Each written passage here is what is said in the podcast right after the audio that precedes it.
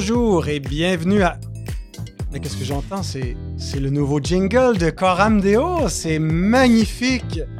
Je suis heureux de vous retrouver euh, sur ce nouveau jingle et avec ce nouveau logo.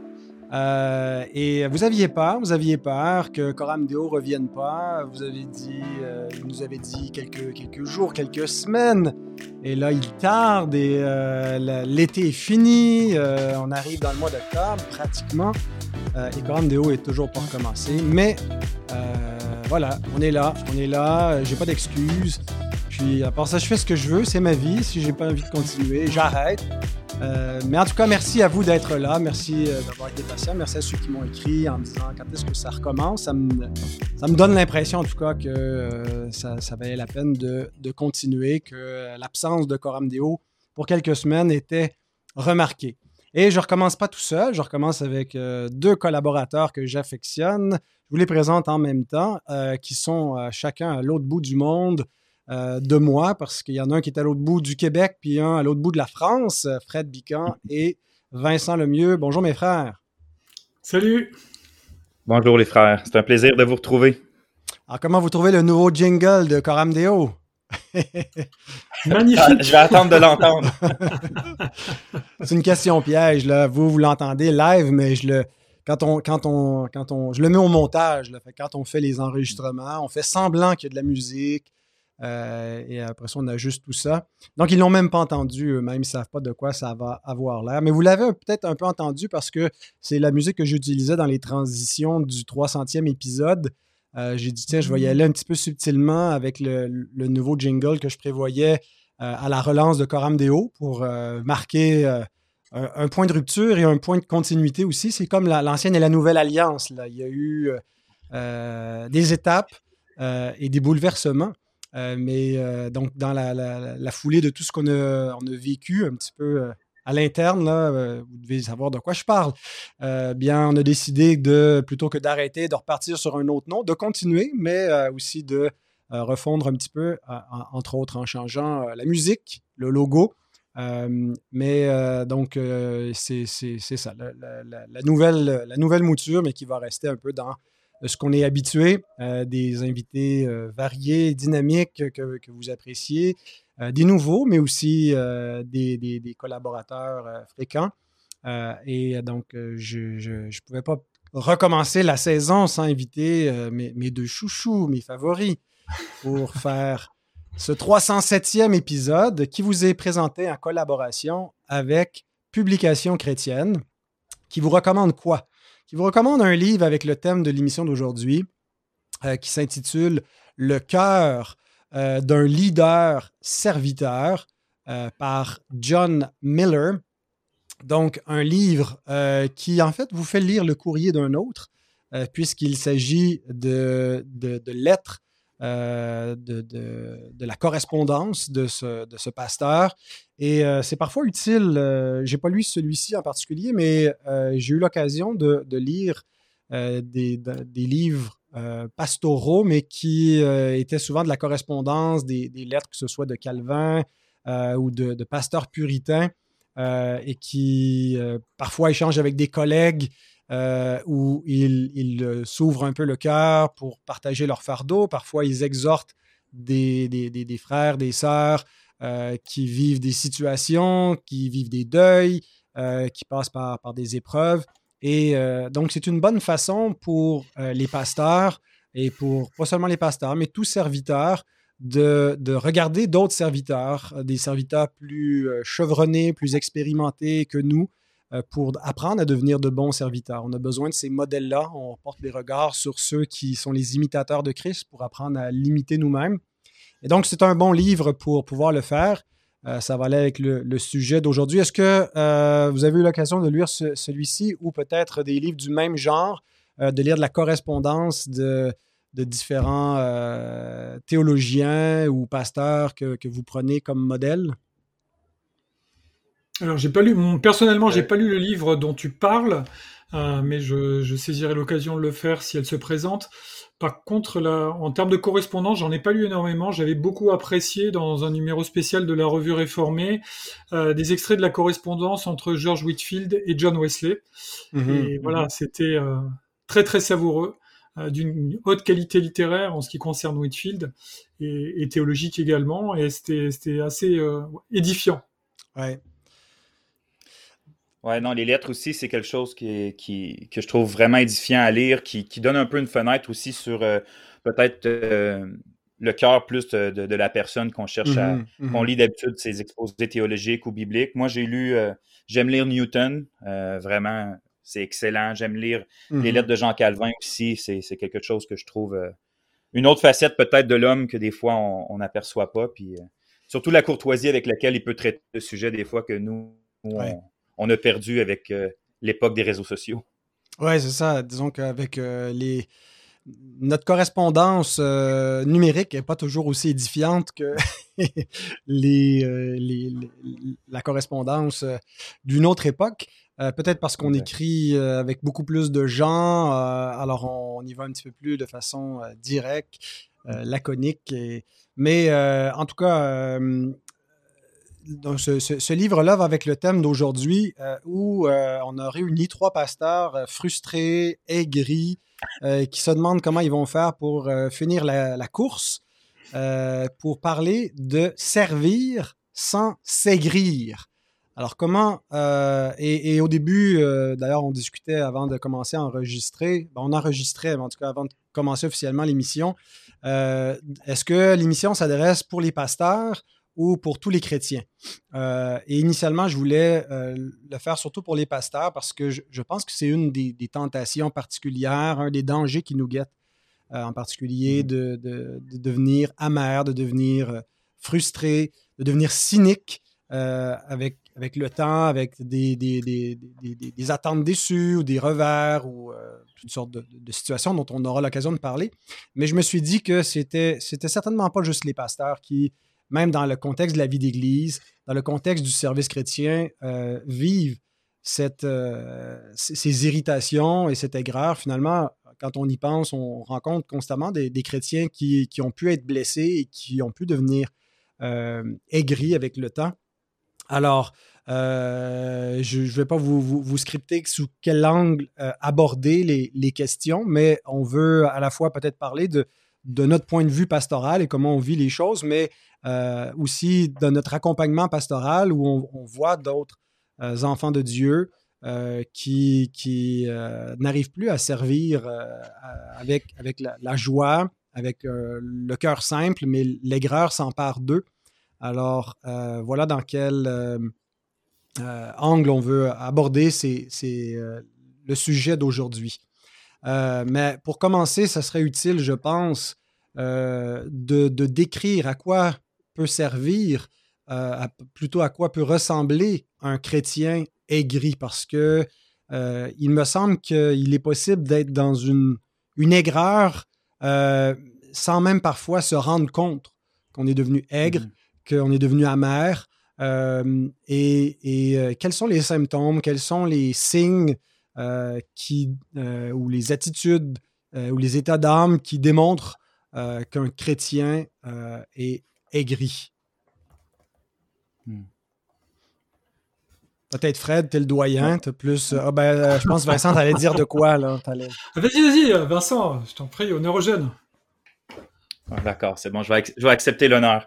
Euh, pour moi, c'est ça, être aigri en, quelque sorte, c'est d'être, euh, c'est d'être euh, irrité dans son cœur, c'est d'avoir de l'amertume. Maintenant, à quoi ça ressemble être aigri, être irrité, avoir de l'amertume, comme tu l'as dit, Pascal, ça ça paraît pas toujours à nos propres yeux. Des fois, exemple, on peut servir l'Église avec joie, avec euh, bon cœur, avec espérance, puis après quelques temps, on continue de servir l'Église de la même manière au niveau extérieur. Donc, on fait, continue d'étudier, on continue, exemple pour les parents, de prêcher, de faire des rencontres. Euh, donc, extérieurement, on dirait qu'il n'y a rien qui change. C'est plutôt l'état de notre cœur qui a changé. Pour mhm. moi, je me rends compte quand que je tombe plutôt dans l'amertume, euh, c'est la joie de faire ce que je fais qui, qui c'est ça devient plutôt un devoir. Je le fais par devoir, mais je le fais moins avec cette joie-là, cette attente de voir des changements dans la vie de l'Église, dans la vie des frères et sœurs. Une espèce de, de, de justement, qu'il n'y a plus de c'est plus avec espoir, c'est simplement comme je fais ce que j'ai à faire, puis une espèce de négativisme que je pourrais dire, euh, où juste on, fait ce qu'il y a, on, continue de faire euh, les œuvres qu'on a à faire, puis Dieu s'arrange avec le reste, mais avec une espèce de, euh, pas une espérance, Dieu s'occupe avec le reste, plutôt un comme, et nous, de toute façon, il n'y a rien qui, qui va changer. C'est comme ça que je le vois dans mon mm-hmm. cœur. Il peut avoir une espèce aussi de, ou que les yeux de mon cœur, ou mes pensées commencent à se focuser sur, euh, ben, je sais pas comment on dit ça en français, focuser, mais en tout cas, euh, on va dire euh, fixer, les, les, purement les choses négatives, les choses qui alimentent mon amertume et mon aigreur. c'est pas qu'il n'y a plus rien de beau dans la au contraire. Des fois, ça peut être qu'il y a 5% ou 10 qui sont réellement difficiles. Autant des gens ou des situations mais ça vient envahir le reste. Donc, tu ne vois que ça, tu te lèves le matin, tu penses, oh non, il y a encore ça, tu te couches le soir, il y a encore ça, et tu viens à plus voir le beau qui se passe, que, Dieu fait au travers des frères et sœurs. Mm, mm. Fred? Oui, c'est bien. Vous avez, vous avez bien évoqué euh, la, la, notion, il me semble, euh, une des, un des révélateurs, c'est l'absence de joie quand la joie mmh. commence à quitter notre cœur ou, est tellement mêlée d'autres choses que qu'elle finit par euh, par euh, oui par plus être visible ni dans ni dans notre vie ni nous de la percevoir ni euh, dans notre attitude il faut il faudrait se poser des questions alors on, pourrait se dire oui mais les épreuves peuvent pendant un temps faire sortir la joie de, de nos vies et on a besoin de de redemander euh, cette joie, puisque c'est un fruit de l'esprit. Galate 5.22 nous dit que l'amour, euh, la paix, la joie, ce sont, des fruits de l'esprit avec les, six autres qui sont énumérés. Et c'est des choses qui sont destinées à tous les enfants de Dieu. Et j'ai l'impression qu'une des premières choses, en effet, qui quitte le cœur d'un chrétien, et je dis ça à la fois en le voyant chez des frères et des sœurs dont, j'ai pu constater qu'ils s'aigrissaient, mais aussi moi-même, euh, comme disait Jacques Brel, euh, euh, croiser le regard familier hein, de, de l'aigreur au coin de mon miroir de temps en mmh temps. en effet, pour, pour, différentes raisons, sans doute l'usure, sans doute parfois les contrariétés, les épreuves, l'accumulation, on finit par peu à peu se, se, laisser aller à quelque chose qui va prendre le dessus et qui va opacifier cette joie, qui pourtant est toujours à notre disposition. Mmh. Et euh, ouais, euh, j'ai aimé là ce que ce que tu disais aussi, Vincent, euh, par rapport au fardeau euh, qui est qui est lourd. Ça me fait penser justement à cette référence de, de, de Christ hein, que vous connaissez. Venez à moi, vous tous qui êtes fatigués et courbés, sous un fardeau, et je vous donnerai du repos.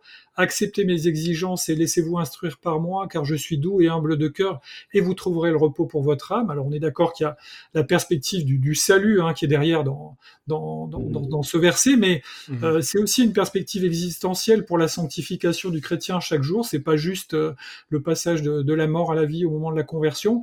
Et, le verset, donc c'est dans Matthieu 11 et le verset 30, je vous ai lu 28 à 29, le verset 30 dit, en effet, mes exigences sont bonnes et mon fardeau léger. Mhm. Et je dirais qu'un des drames de, de l'aigrissement, de, quand on, on devient aigri, c'est que le fardeau qui était léger devient lourd. Mmh Et quand euh, le fardeau commence à devenir lourd, ça veut dire qu'on porte pas le bon fardeau. Ce qu'on devrait laisser mmh. porter à Christ, on le garde pour nous, alors qu'on devrait s'en décharger au pied de la croix.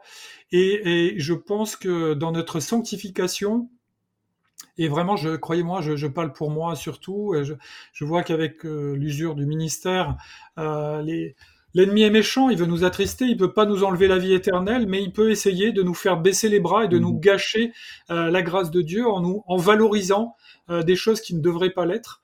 Et, euh, mmh. cette joie se, dissipe ou s'édulcore au profit de, de pensées qui tournent, de d'obsessions qui parfois nous réveillent la nuit, qui vont venir euh, nous suivre et qui vont qu'on va un peu ruminer comme si on était des, des, des vaches hein, avec leur, leur herbe qu'elles ont mâché dans le mhm. dans le pré et puis qu'elles font remonter dans leur bouche. Désolé, c'est pas très ragoûtant comme image, mais c'est ça, ça finit par polluer notre notre vie personnelle Et, la joie et le, fardeau qui était léger, le joug du Seigneur, devient un joug pesant, tout simplement parce qu'on a laissé mhm. s'accumuler sur nos épaules des choses qu'on des choses qu'on aurait dû décharger au pied de la croix.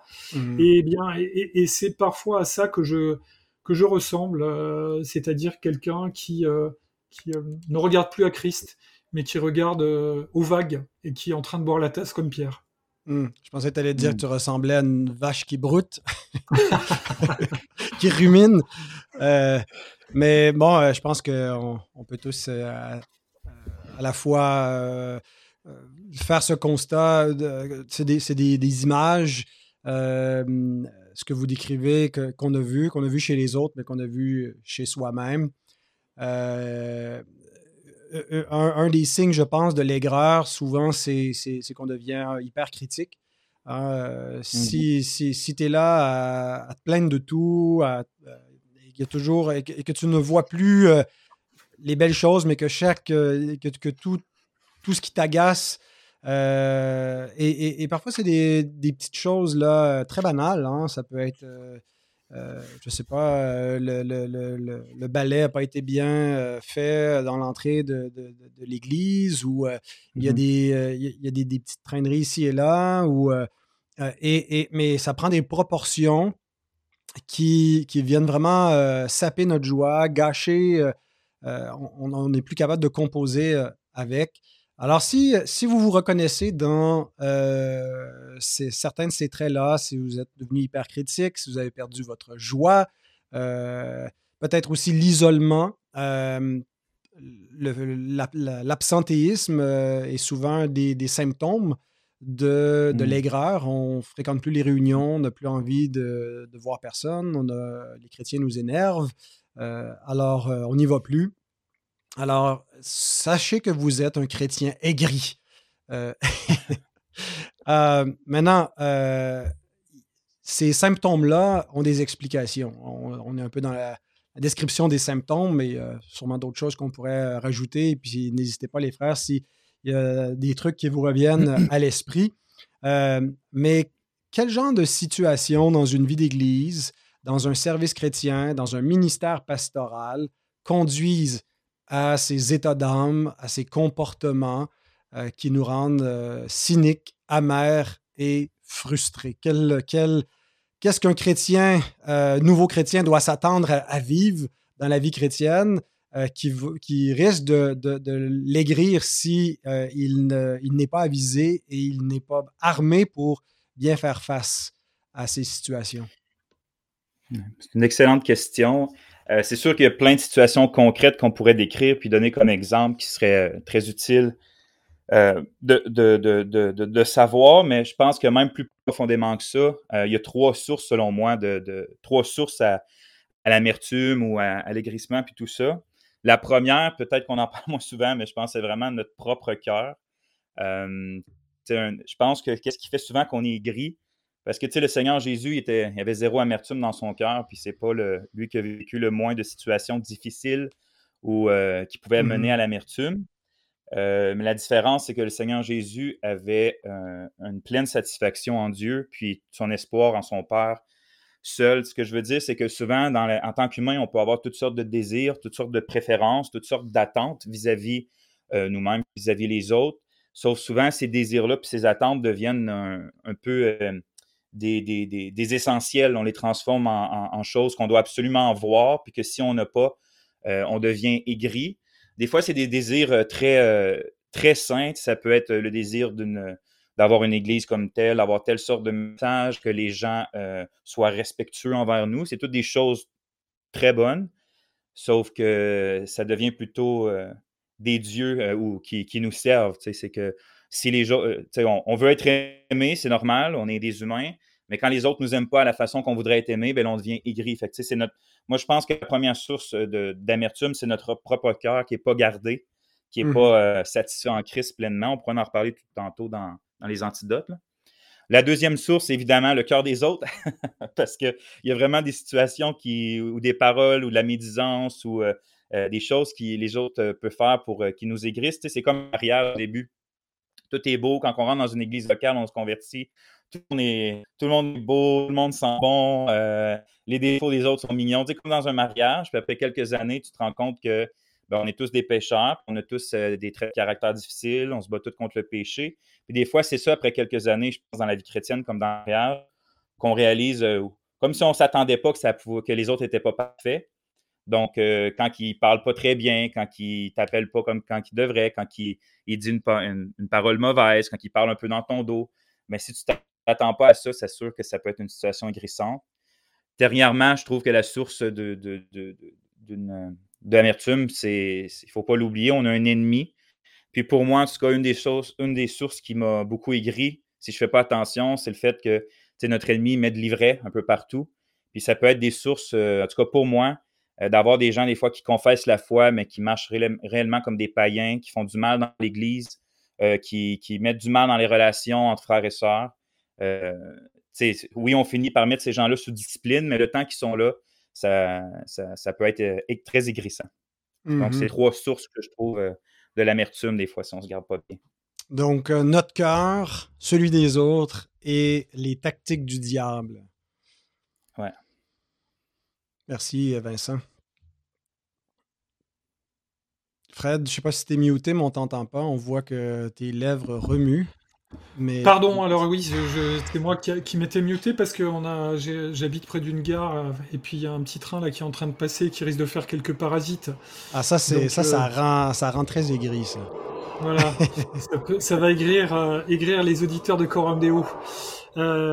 donc dans les je trouve très juste ce que vient de dire Vincent. Et après, dans, les situations, si j'examine un peu ce qui, dans, une église, euh, euh peut produire de, l'aigreur, je dirais il y a des blessures, c'est-à-dire euh, des choses qu'on n'a pas réglées et qui, de la part des, autres, viennent nous faire de la peine. Parfois, ces choses ont été intentionnelles, d'autres fois pas. Mais euh, au lieu de, les remettre entre les mains du Seigneur et, encore une fois de les abandonner au pied de la croix, on les garde sur le cœur et, elles viennent euh, mettre notre cœur à vif. Et parfois l'accumulation de blessures ou la résurgence de blessures fait que on va transformer notre joie en aigreur. Je dirais aussi, on peut se sentir parfois trahi euh, donc là, c'est une mmh. blessure encore plus profonde. Quelqu'un euh, ou quelqu'une qui était euh, un proche, envers qui on, de, la part de qui on entendait une forme de loyauté, et puis qui qui fait défaut. Et ça, ça, ça peut être vraiment très très douloureux. Je, je, pense à Moïse qui était qui était un serviteur de Dieu d'une patience incommensurable, comme le, le, texte le souligne, et qui à un moment s'irrite contre Israël parce qu'il a vraiment l'impression qu'Israël euh, la coupe est pleine, quoi, qu'on lui reproche des mmh. choses dont il n'est pas coupable. Et euh, je crois qu'à un moment, il dit à Dieu, mais euh, Seigneur, n'écoute pas leurs prières parce que je leur ai même pas pris un âne, quoi. Alors que il avait les pouvoirs d'un roi, il aurait pu exiger plein de choses à son profit. Mmh. Il a été simplement un serviteur exemplaire et Israël n'a cessé de, de, faire preuve de, de, enfin de, trahison à son égard, de manque de loyauté. et, et, donc, j'admire Moïse et sa longévité dans, dans, la fidélité, même si je note que malheureusement, euh, son aigreur en ce qui le concerne a, a fini par euh, amener une sanction de la part de Dieu. Et je, je lis, euh, je lis avec, avec humilité et avec crainte ce verset de Jacques qui dit qu'il n'y en ait pas beaucoup parmi vous qui se mettent à enseigner car nous hmm. serons jugés plus sévèrement.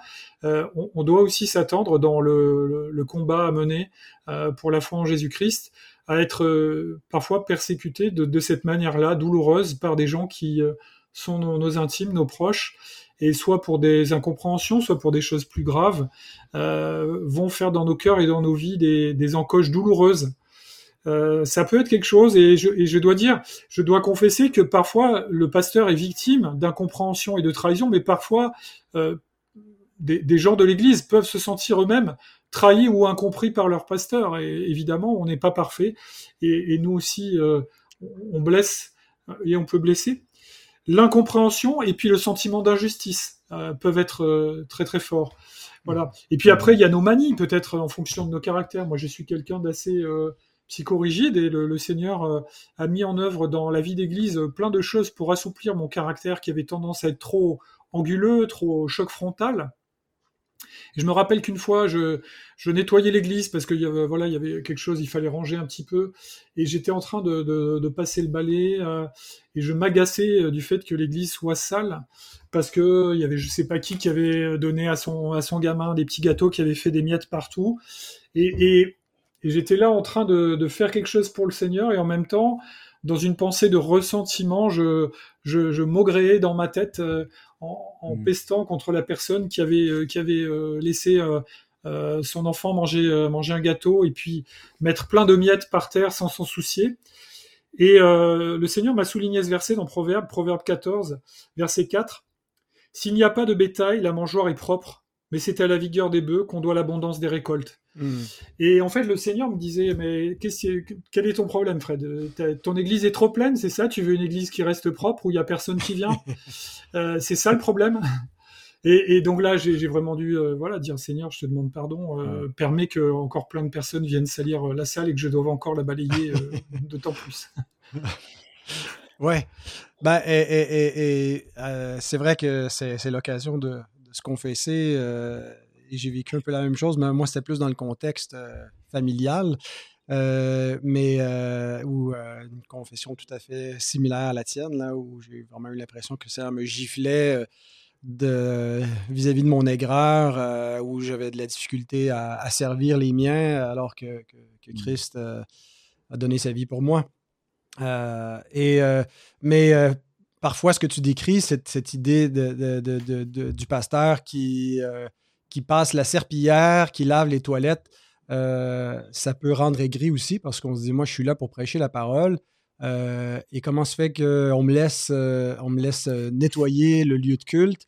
Et, donc, le contexte d'une petite église où il n'y a pas beaucoup de ressources et que systématiquement, le pasteur doit faire un peu tout, que ce soit les tâches de nettoyage ou de réparation ou d'être le, euh, le, gestionnaire de, plein de trucs, mm-hmm. euh, ça peut rendre aigri, euh, ou en tout cas, ça peut épuiser puis mener au burn-out. Mm-hmm. Alors, ça, c'est une cause, en tout cas, pour les, pour les ouvriers.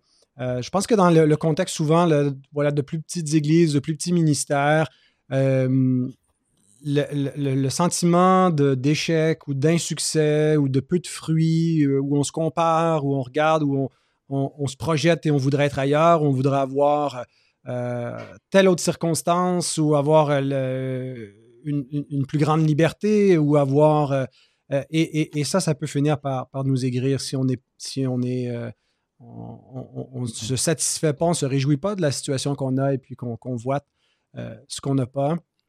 Et, ou si nos motifs ne sont pas, sont pas les bons. Euh, si euh, on mesure euh, la bénédiction de Dieu dans, avec des, paramètres un peu plus charnels de, de succès et des choses qui frappent le regard, le nombre de vues et, l'influence qu'on peut avoir plutôt que d'être trouvé fidèle et puis le fruit appartient au Seigneur. Mm-hmm. une chose, je me rends compte, moi, qui, a tendance à, à maigrir, c'est le manque d'engagement euh, des mhm. gens, quand, quand, je constate que des personnes ne sont pas engagées, mais n'ont pas l'intention de s'engager, euh, mhm. dire, on ne s'attend pas quand, quand il, y a, un visiteur qui vient, un nouveau croyant, euh, de beaucoup de cette personne-là, mais que d'année après année, des, des personnes ne veulent pas, euh, donnent peu, donnent peu de leur temps ou de leurs ressources, de leurs dons pour servir. Euh, mhm. J'ai beau demander au Seigneur de, rester avec euh, de la douceur, de l'affection, euh, mais je sens souvent de, l'aigreur vis-à-vis de, personnes comme ça ou des gens qui, se désengagent. et, je, le, confesse, je le, confesse aux gens que je sers en ce moment parce que ça peut, je peux faire peser un poids sur eux, des, des attentes. Et c'est pas, c'est pas, c'est pas moi finalement qui se doivent premièrement à leurs mm-hmm. anciens, mais c'est au Seigneur. Puis il peut y avoir toutes sortes de raisons parfois quand, quand on ne sait pas pourquoi les, les gens ne euh, s'engagent pas et quand on a plus d'informations, des, parfois on, se, on se repent des pensées qu'on a eues euh, ou l'on juge. Mais, mais c'est souvent quelque chose voilà, qui, qui, qui peut être blessant quand les gens nous quittent, quand les gens abandonnent l'Église, euh, s'en vont ailleurs, mm-hmm. rejettent et, je sais que d'un côté, parfois je peux le prendre un peu personnel, comme si c'est un, rejet de, ma personne, de mon ministère. bien que, on sait que c'est compliqué parfois une vie d'église, tout ce que ça implique, les relations, les attentes, et puis il y a des gens qui n'arrivent pas à trouver leur place dans, une assemblée, ils vont, s'en aller, mais parfois la répétition ou l'accumulation de, départs, euh, ça vient souvent assez en, cascade, euh, ça ne peut pas laisser, et c'est pas seulement le cœur des pasteurs, je veux dire, les autres aussi. Chez nous, on prend euh, la notion d'appartenance très au sérieux, on fait des vœux de membriété tout ça, puis on se dit, je vois vraiment quand, quand, quand, quand quelqu'un fait des vœux de membriété, s'engage en disant je, je veux vivre chrétiennement, euh, solennellement devant Dieu avec vous. Toute l'Église s'engage. on fait ça devant Dieu. Puis euh, quelques mois après, la personne est partie comme si rien n'était. Je sais qu'à la longue, pour l'Église, on finit par se dire ben, qu'est-ce que ça veut dire finalement ces, ces paroles-là? C'est comme euh, quand on, les, les, gens finissent par devenir un peu cyniques dans un mariage. Les, gens qui ont connu des divorces ou qui ont vu beaucoup de divorces autour d'eux vont dans un mariage, puis quand on se promet fidélité euh, et qu'on reste ensemble jusqu'à ce que la mort nous sépare, certains euh, euh, rient un petit peu, sourient en coin en se disant oui, oui, c'est des belles paroles pour faire beau, mais qu'est-ce que ça veut vraiment dire? Est-ce que les gens prennent ça au sérieux? les divisions d'Église. beaucoup de gens sont, blessés de l'Église, sont, frustrés de l'Église, sont amers ou fréquentent plus les Églises à cause des, des disputes internes, à cause des attitudes parfois sectaires de, d'une assemblée qui croit être la seule église fidèle et qui regarde de haut toutes les autres, qui parle mal de tous les autres ministères, euh, ou des, voilà, des, discordes internes qui ont mené à des, à des, divisions qui laissent des blessures et qui peuvent rendre les gens euh, amers, qui peuvent les rendre euh, aigris. Alors, ce sont des, situations qui se, qui se comprennent. donc, la vie d'Église est difficile. Euh, et euh, il faut, faut s'attendre à ce que euh, ces situations-là vont, vont arriver, peu importe la confession de foi qu'on a, peu importe mm. la, stabilité ou l'efficacité de nos programmes ou des dons qui sont à l'interne. On va vivre ces circonstances-là, des divisions dans le leadership. ça, va, ça va être, voilà, par moments complexe de composer mm. avec tout ça et de, de devoir continuer à servir avec joie. Euh, de, Alors, comment est-ce qu'on fait? Quels sont justement les, antidotes pour soit éviter de tomber dans l'aigreur ou pour euh, en ressortir si on est tombé dedans?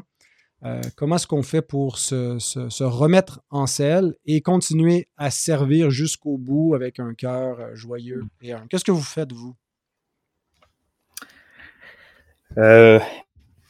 Encore une fois, j'ai noté plein de choses pratiques, mais avant même d'être là, moi, je, euh, mais c'est pas que c'est pas pratique, mais c'est peut-être plus euh, général, euh, mais important comme, comme, comme, première méthode. C'est comme j'ai dit tantôt, je pense vraiment que l'amertume et l'aigreur apparaît dans un cœur qui est qui a de l'espace dedans. Ce que je veux dire, c'est qu'il mm-hmm. un cœur qui, qui, manque de satisfaction en Christ, qui euh, maintenant, ça ne veut pas dire qu'on est le pire chrétien qui existe. Personne ne se satisfait euh, parfaitement en Christ.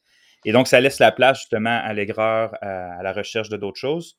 Donc, pour moi, c'est, quand on met toujours l'accent d'être dans une communion avec le, Seigneur au travers les moyens de grâce, euh, prendre du temps chaque jour, pour moi, c'est, c'est pas juste la bonne chose à faire. Ça vient avec des conséquences directes, comme le fait que justement, si on poursuit pas Christ, si on se l'approprie pas lui et ses promesses euh, chaque jour par la foi, notre cœur nécessairement va, va pas euh, va manquer de satisfaction. Puis à, la seconde qu'on n'a pas le cœur satisfait, on est comme des assoiffés, on commence à le chercher ailleurs, on commence à le chercher dans des circonstances qui nous sont plus favorables, euh, on commence à le chercher dans, la, dans les autres, dans ce que les autres soient mieux, servent mieux, font mieux, selon notre conception. Donc c'est sûr que pour moi, la, première méthode, c'est de toujours rester près du Christ. Ça, c'est la mmh première. Mmh ben, je ne vais pas dire tout ce que j'ai noté parce que je vais, laisser, je vais vous laisser parler aussi. Mais euh, dans les plus concrètes, euh, à part Pascal, lui, il n'est pas obligé de parler, mais mon frère euh, Fred, je l'aime beaucoup. Moi, je peux vous muter si je veux. J'ai tout le contrôle. mais sinon, je le temps de...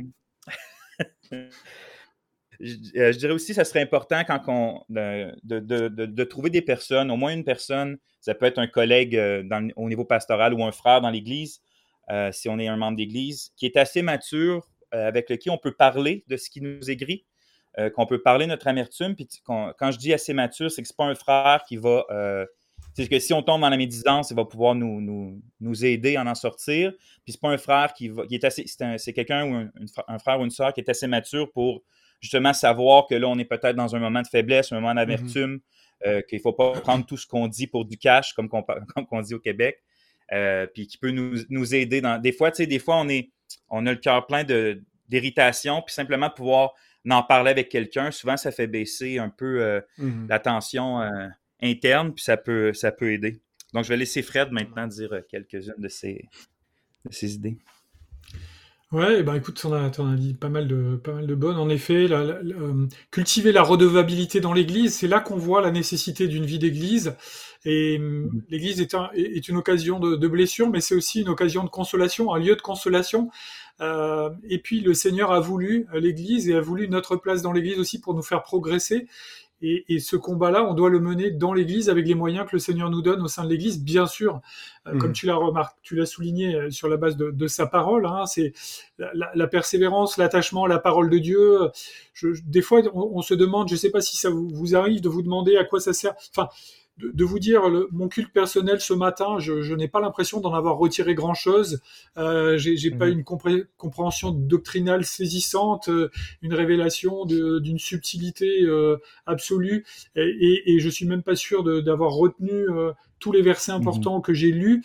Néanmoins, la bonne habitude, la saine habitude d'être confronté à la parole de Dieu et puis d'avoir un temps d'examen de conscience chaque jour, ça, ça doit nous conduire évidemment à, à, être lucide. Cette, cette, lumière de la parole de Dieu sur nous va mettre en lumière ce qui ne va pas et ce qui, euh, ce qui entraîne euh, l'amertume, ce qui entraîne euh, voilà peut-être les causes de l'amertume ou les conséquences de l'amertume. En tout cas, elle va jeter un éclairage si on fait aussi l'effort de de faire cet examen de conscience qui est qui est nécessaire après la lecture de la parole de Dieu. Et puis la redevabilité, les liens dans l'Église, qui, vont faire. Je ne crois pas qu'on puisse être redevable envers tout le monde. Bien sûr, en tant que pasteur, on mhm. doit être accessible et à l'écoute de tout le monde, mais euh, je crois aussi que euh, le Seigneur veut qu'on puisse se rendre redevable en particulier auprès de personnes qu'on apprécie et en qui on a confiance et qui peuvent être euh, des, des soutiens dans la prière aussi, après qu'on ait déchargé nos cœurs avec eux, en sachant qu'ils vont nous bénir. Ça peut être des, des hommes et des femmes. Je suis pas pour encourager le, le suivi inter, intersexe parce qu'il y a, y a, les dangers de, de, de tomber qu'on connaît tous dans un suivi pastoral, mais euh, nos sœurs peuvent être des. Moi, je sais que j'ai des sœurs dans l'Église euh, de tous âges qui prient pour moi et, et c'est, c'est, leurs, prières sont bienfaisantes et vous savez, il faut pas négliger le, le cœur que le cœur mhm. féminin que Dieu a donné euh, aux mamans de l'Église et qui peut être une bénédiction pour le pasteur, pour les serviteurs de Dieu. C'est pas seulement des frères qui peuvent prier pour nous, et on doit pouvoir dire de façon simple euh, quand on a quelque chose sur le cœur et qui mérite euh, qu'on qu'on s'en décharge. Et, et, je crois que des frères comme des sœurs peuvent prendre conscience que le pasteur euh, euh, va être encouragé. Et là, je, je, parle du pasteur parce que je suis dans la peau d'un pasteur, mais on devrait pouvoir dire ça de chaque frère et de chaque sœur dans l'Église. Mhm. Trouver quelqu'un dans, dans, dans l'Église. L'Église, elle est là pour ça aussi, avec qui vous pouvez échanger, épancher votre cœur et que cette personne va prier. Parce que on n'est pas dans l'église c'est pas une antichambre de, de la psychanalyse. On n'applique pas la doctrine de Freud euh, c'est pas parce qu'on a parlé qu'on a réglé le problème c'est mhm. si on l'a déchargé ensemble au pied de la croix et s'il y a une intercession qui remet mhm. la souveraineté de Dieu sur nos vies et mhm. qui va miraculeusement mettre dans nos vies la paix la joie et l'amour là où on commençait à se remplir avec notre aigreur naturelle voilà ouais. Ouais, ben c'est ça, dans la, la, notion de la, prière. Moi, je pense que la, première chose qui m'est venue à l'esprit, c'est d'abord, il faut, il faut confesser, hein, parce que la plainte, l'aigreur, euh, c'est un péché. Euh, L'Écriture euh, nous dit que, c'est souvent des attitudes de cœur qui déplaisent à Dieu, les gens qui, se, plaignent de leur situation. On voit comment Israël au désert qui avait le cœur à la plainte, et aux Jérémiades, et donc qui attire sur, elle, sur, tout le peuple, le déplaisir de Dieu. et, mmh donc, qu'est-ce qu'on fait quand on constate que dans notre cœur, il y a ces, il y a ces, ces émotions, ces dispositions, ben on les confesse. on n'essaie pas de les justifier. Mmh. Le, monde essaie de, nous faire croire que notre sentiment d'être une victime, euh, de ne pas avoir ce qu'on veut, tout ça, c'est tout ça, c'est légitime. Mais euh, l'Écriture nous, nous, appelle plutôt à, avoir euh, le péché, à, le confesser, à l'abandonner. souvent, on lutte avec, mais on lutte justement par la, confession. J'ai aimé que, que tu évoques le contexte de l'Église, Fred, parce qu'il faut se rappeler que c'est pas anormal de passer par ces situations. Et c'est hmm. et, nous, nous, on, nous, on regarde euh, la, vie dans l'angle, comment est-ce que, comment est-ce que notre vie pourrait être le plus confortable possible, comment est-ce que mhm. euh, les choses pourraient aller toujours de, mieux en mieux? Mais, mais l'agenda de Dieu, c'est pas ça, c'est de nous rendre de plus en plus euh, semblables à Christ. Et pour ça, il va utiliser la souffrance, il va utiliser la croix. et, donc, ce qu'il hmm. veut, c'est notre sanctification. Et l'Église est le contexte par excellence où on va être euh, sanctifié, où on va apprendre à mourir à nous-mêmes, on va ressembler à Christ en, servant sans euh, être reconnu, euh, en, vivant voilà, des, différentes déceptions. Puis il faut apprendre à, continuer même quand, quand c'est difficile. Mm. Alors, s'il faut attendre que l'Église devienne parfaite ou que les, que, les circonstances changent pour dire, ben là, je vais travailler à ce moment-là où je vais, je vais continuer à servir, ben on ne le fera jamais. Et Dieu veut qu'on le fasse dans, dans ce contexte. Euh, mm-hmm. Où, euh, oui, des fois, il y a des injustices qu'on supporte, qu'on endure. Euh, c'est pas qu'on ferme les yeux sur, sur tout. Hein. Il y a des choses euh, sur lesquelles on ne doit pas fermer les yeux, qui doivent être mm-hmm. exposées. mais il y a aussi un bon nombre de péchés que, que l'amour doit couvrir, par-dessus lesquels il doit passer. Puis ben, ça, c'est souvent humiliant. Euh, et souffrant. Mm. Euh, je te rejoins absolument, euh, Vincent, de dire que c'est la proximité avec Christ. et pour moi, c'est toujours ce, passage-là auquel je reviens quand, quand j'ai quand, quand, mes, mes, mes, mes, épisodes, mes écœurs en titre, comme on dit au Québec, puis j'ai dit là, je, je, lâche le ministère, je vais faire autre chose. Mm. et, et, je reviens à ces, Jean 22, Jean 21, je ne sais plus c'est lequel euh, quel chapitre, quand, quand euh, après la résurrection, Jésus rencontre Pierre euh, mm. et, il lui demande trois fois, m'aimes-tu? Mm. Et chaque fois, c'est que Pierre affirme aimer Christ, et ben, il lui confie la même charge, paix mes brebis. Et, mm. donc, l'amour qu'on a pour Jésus se traduit dans le service qu'on fait pour les autres. Et, donc, ça, c'est un petit peu comme le, c'est mon accordeur, hein, comme un instrument de musique qui se, qui mm. se désaccorde, on a besoin, il a besoin d'être mis au diapason. Alors pour moi, euh, quand je deviens amer, quand je deviens frustré, c'est parce que je suis en train de me désaccorder. C'est que je fais plus les choses pour le bon motif. Je le fais euh, mm. pour ma gloire, pour mon intérêt, mm-hmm. pour euh, l'amour des hommes, pour je sais pas quoi. Mm-hmm. Mais, mais si on fait les choses pour le Seigneur, ben, peu importe le, le résultat ou l'attitude des autres, je dis pas que ça ne nous affectera pas, mais c'est pas c'est pas ce que les autres font ou font pas qui devrait déterminer ce que nous on fait ou on fait pas parce que notre motif d'opération c'est Christ donc c'est l'amour pour lui et, et on l'aimera jamais trop euh, mhm. et, en fait on le fait seulement en retour de son amour hein. notre amour n'est que l'écho du sien c'est pas nous qui prenons les devants ou, l'initiative il est mort pour nous euh, donc on, on, peut mourir euh, nous aussi pour lui dans, ce, dans le sens où on meurt à nous-mêmes mhm. et, donc, on, résiste à la tentation de devenir amer pour le servir de tout notre cœur et, lui confesser que si on est amer, ben c'est parce qu'on n'a pas notre amour ou notre cœur n'est pas bien disposé. et donc, on, le remet à la première place en disant c'est pour toi, c'est pour ta gloire. Mm. Mm. Amen. Amen. Vous voulez ajouter quelque chose ou on passe à la toune de transition? Ben moi, ça me fait juste plaisir de dire en honte que Jean 22 n'existe pas, donc euh, Si, c'est un pape célèbre. oui, c'est ça. C'est pour ça ça sonnait quelque chose. Jean 22, c'est-tu euh, quelqu'un qui a été canonisé ou ça, ou c'est dans le canon? ben, merci de, de, de, de, me corriger, frère. Euh, je me demandais quelle toune de transition on allait mettre. Et puis là, je me suis dit, c'est bon parce que la toune de l'heure en ce moment dans les cercles politiques conservateurs américains, c'est une toune de quelqu'un qui est cynique, amer et frustré. Euh, c'est euh, la toune de Oliver Anthony, Richmond, North of Richmond. Et bien sûr, c'est dans un autre contexte où il exprime toute son aigreur vis-à-vis de, la, culture et de la politique.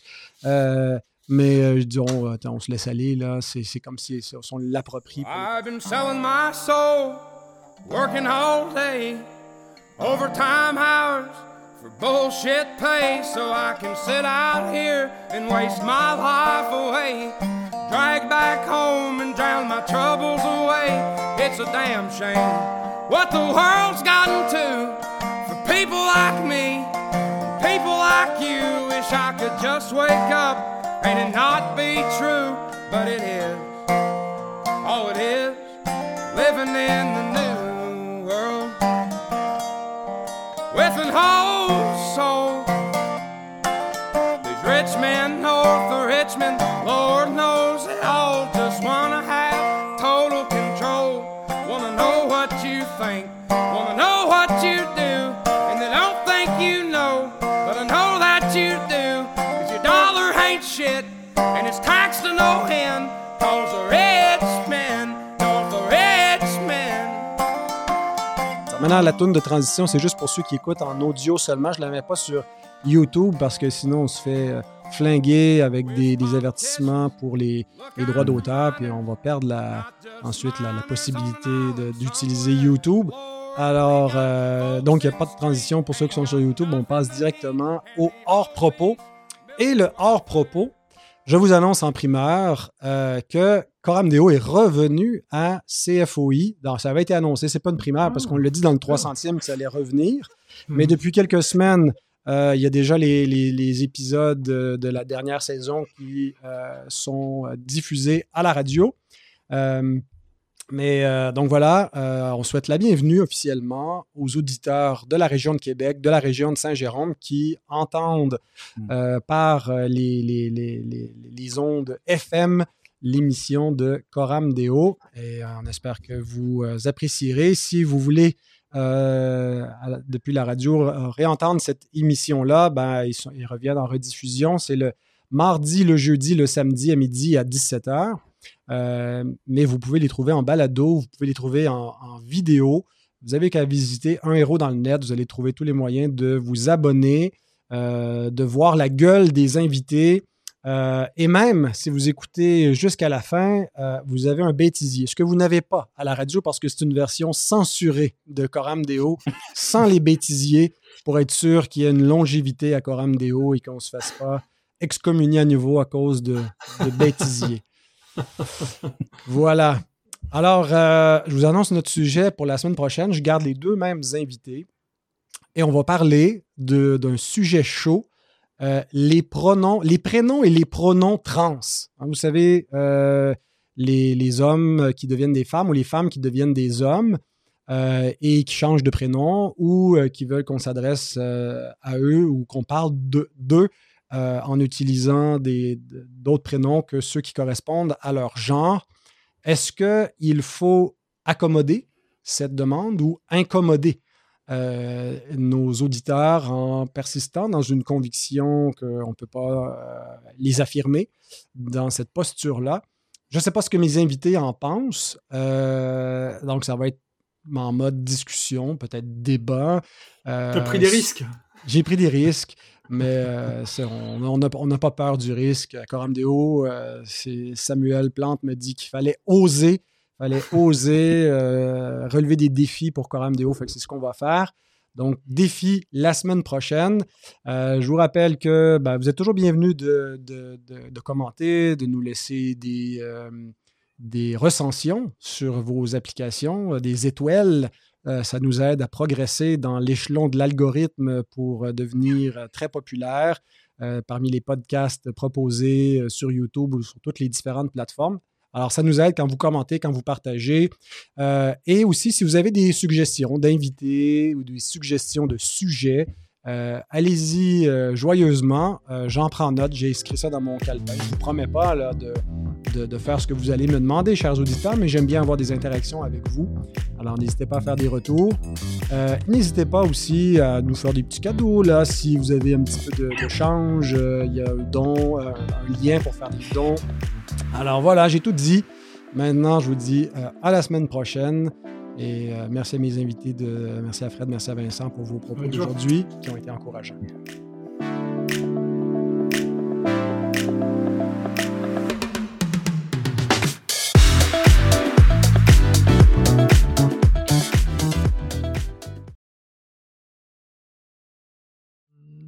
Voilà. Est-ce que tu as une idée, de, as une idée de, du temps à passer en France?